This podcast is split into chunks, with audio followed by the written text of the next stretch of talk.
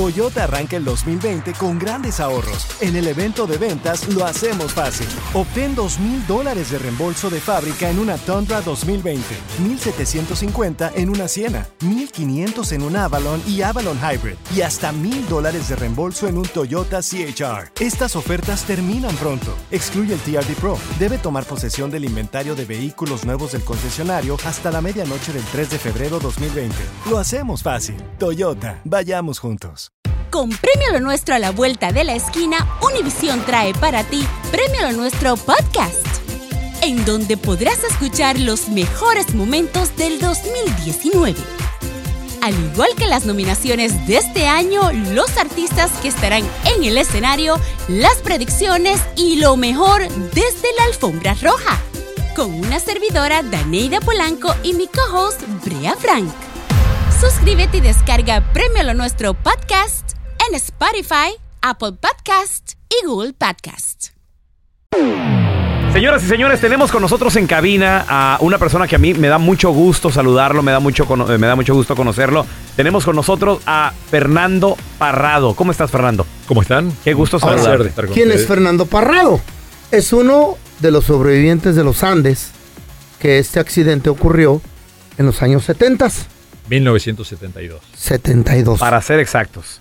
Eh, eh, Fernando, platícanos eh, eh, cómo es ¿De qué que cómo es que sucede este accidente. ¿De dónde ibas viajando? ¿Con quién ibas también en el avión? Porque de hecho iban familiares tuyos en esta nave. Esta es una historia eh, que eh, tal vez sea la mayor en las historias de, de supervivencia Sí, señor. en el mundo. Eh, nosotros íbamos en un equipo de rugby a viajar desde Montevideo a Santiago de Chile, sobre la cordillera de los Andes. Mal tiempo, un pequeño avión, eh, pilotos con poca experiencia, 45 personas en el avión y bueno, tuvimos la desgracia de chocar y sobrevivir el único accidente de aviación que hay en el mundo cuando un avión choca contra una montaña a velocidad de crucero y altura de crucero.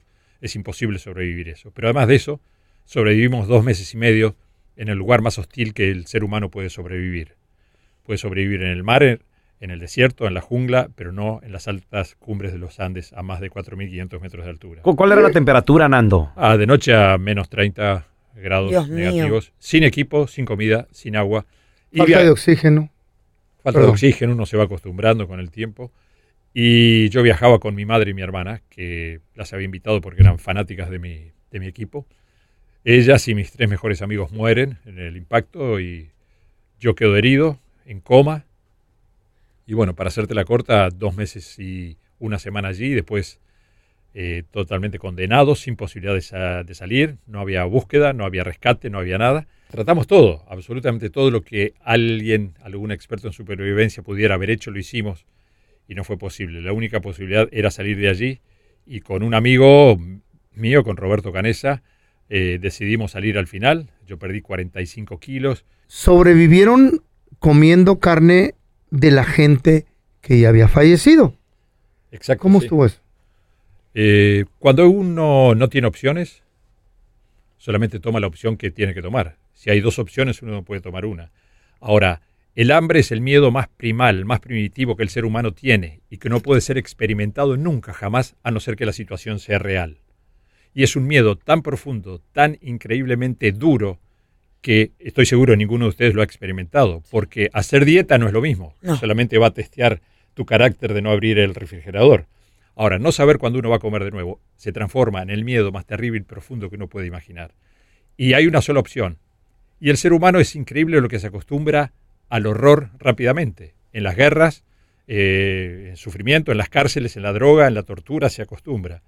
Y nosotros tomamos la decisión que nos permitió sobrevivir, me permitió a mí estar hoy aquí con ustedes. Y gracias a eso tener una familia, una mujer fantástica, dos hijas, tres nietos que no estarían vivos Claro. si yo no hubiera hecho eso. Entonces la gente pregunta, eh, ¿qué ¿Hay pasó? culpabilidad? Pero ¿cómo va a haber culpabilidad? No, no, no existe. Porque todos ustedes y los oyentes están pensando en la situación que están aquí Sí. en este momento. Como somos los mayores expertos en este tema en el mundo, sabemos que cualquiera de ustedes, habiendo estado en ese lugar, en esa situación, en esas Hacemos circunstancias, hubiera hecho lo mismo. ¿Por qué?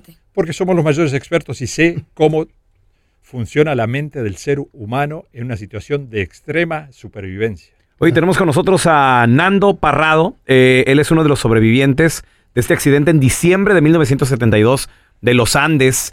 Y, y que bueno, nos visita aquí en cabina. Para mí realmente es un, es un placer eh, conocerte, saludarte, Nando. Y, y- y eso que acabas de mencionar, realmente el hambre, yo creo que nadie absolutamente la ha sentido hasta que no está en una situación extrema como la de ustedes. ¿Cuándo fue que decidieron entonces tomar esta decisión y decir, ¿sabes qué? Tenemos que, tenemos que hacer esto. Eh, El ser humano es eh, un animal inteligente. Sí.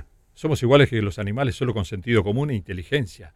Y nadie va a poder comprender lo que es el hambre profunda, Claro. condenado a morir, hasta que comprenda la profunda ansiedad de sentir que todo lo que tú tenés, músculo, hígado, eh, grasa de tu cuerpo, se está transformando en energía y tu cuerpo se está autoconsumiendo. Y eso lo sentís. Y todo eso va a tu cerebro. Y tu cerebro dice, tenés que vivir, tenés que vivir. Y hay gente que vive en los campos de concentración y otra que muere. Hay gente que vive en las guerras y otra que muere. Hay gente que sobrevive a situaciones difíciles y otra que no. ¿Por qué? No sé. Yo lo único que sé es que tuve que tomar decisiones, las más difíciles de mi vida. Claro. Las otras han sido un juego tomadas al lado de esas. Y hoy estoy aquí gracias a las decisiones que tomamos, al trabajo en equipo, a la innovación, a la estrategia que ha sido tomada como ejemplo por, por tanta gente en, en el mundo y nosotros sin, sin querer, sino que eh, yo soy un hombre muy pragmático, me gustan las experiencias, me gusta estar vivo, me gusta sentir que estoy respirando, que estoy vivo. Si no hubiera hecho lo que hice, no estaría con ustedes. Claro, ¿Eh? claro. Cierto. No estaría. no Nando, estaría una, pregunta. Sí. Cuando, cuando sucede lo del accidente y que cae esa avioneta, ¿cuánto tiempo tardaste en recuperar la conciencia? Eh, yo estuve muy malherido con fracturas de cráneo. Eh, estuve cuatro días en, en coma absoluto. Eh, Cuatro días inconsciente. Inconsciente. ¿Cómo te diste cuenta cuántos días habían pasado? Y porque mis otros amigos, esto es un milagro, porque de las 45 personas que estaban en el avión, 29 sobreviven al, al- al- al impacto, que es imposible. Uno se cae de un caballo, de una moto, de, choca en un carro Claro. en la calle y muere. Imagínate chocar de frente contra una montaña a 400 kilómetros por hora y que Sobreviva. 29 sobreviven. 29. 29. ¿El, El agua impacto. de dónde la agarraron? Digo, porque El hay que agua- tomar agua. Exactamente. ¿El hielo, tal vez? Nosotros eh, rompimos todas las reglas de supervivencia eh, probando que podemos vivir dos meses y medio comiendo nieve. Comieron nieve. Sí. Nieve, nieve y hielo. Nada más. No hay, no hay voy a la agua. nevería a ordenar algo yo. no hay agua. Era, era la manera entonces que se, que se hidrataban. Dices que entonces son 29 personas las que sobreviven en el, el impacto, pero al final del día fueron 16. 16, claro, porque en dos meses y medio, en el peor y más hostil lugar del mundo que alguien lucha por sobrevivir, eh, pasan muchas cosas. Claro. Hay frío, hay avalanchas. Una avalancha cae y mata a nueve de nosotros. O sea que eh, hasta el último día, hasta el último segundo del último día, nunca se- supimos si íbamos a sobrevivir o no. ¿no? Eh, y y cuando, cuando despiertas al tercer, cuarto día, eh, te encuentras a tu hermana, a Susana, que, que bueno, pues ella también... Susana estaba muy mal herida, no, no podía moverse, no podía hablar, no podía Dios mío. nada y eh, no sé qué tipo de, de heridas tenía, pero ella muere al otro día, ¿no? Y muere en mis brazos y lo, lo difícil de esto es que uno tiene que enterrar a sus seres queridos en la nieve y a sus amigos. Y A tu no hay- mamá. a mi madre también. Y no hay tiempo para el duelo. Si esto hubiera sucedido en, en- en la ciudad, no en un accidente, una enfermedad, todo es diferente. Allí no hay tiempo. El cambio es tan grande que uno no tiene tiempo de sufrir. Y vas a decir, ¿cómo que no puede sufrir? No, yo no podía llorar, no podía sentir, no podía hacer nada. Tenía que sobrevivir. Y a veces la gente dice, qué cambio grande, me, me echaron de mi trabajo, o, perdí, se me prendió Se fuego la preocupa casa. uno. No se que compara. No. no.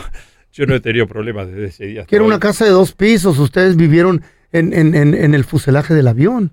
Sí, vivimos, por suerte, quedó un pedazo del fuselaje que nos protegía del viento, porque si no hubiera quedado eso, eh, morimos Mueren del el frío. primer día. Tenemos con nosotros a Nando Parrado, sobreviviente de un Los terrible Andes. accidente en los Andes en diciembre de 1972.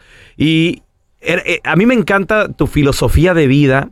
¿Cómo es que, obviamente, pues esto fue un parteaguas? Fue una experiencia extrema la que, la que sobreviviste. ¿Cuál es, ¿Cuál es ahora tu visión de vida, Nando? Después de todo eso, desde el 73 para acá, ¿cómo ha sido tu, tu visión de la vida? O sea, esta es mi vida. Eh, la gente me pregunta cómo hubiera sido tu vida si esto no hubiera sucedido. Y digo, la otra vida no, no sucedió. Claro. Mi vida es con esto. O sea, yo tampoco puedo meterme a pensar qué es mejor la familia que yo tenía antes o la familia que tengo ahora. Mis hijas no existirían, mi mujer, mis nietos, si esto no hubiera pasado. Entonces no puedo ni meterme allí a pensar porque tendría que ir a un psicólogo graduado en, en, en algunas materias que, que no existen.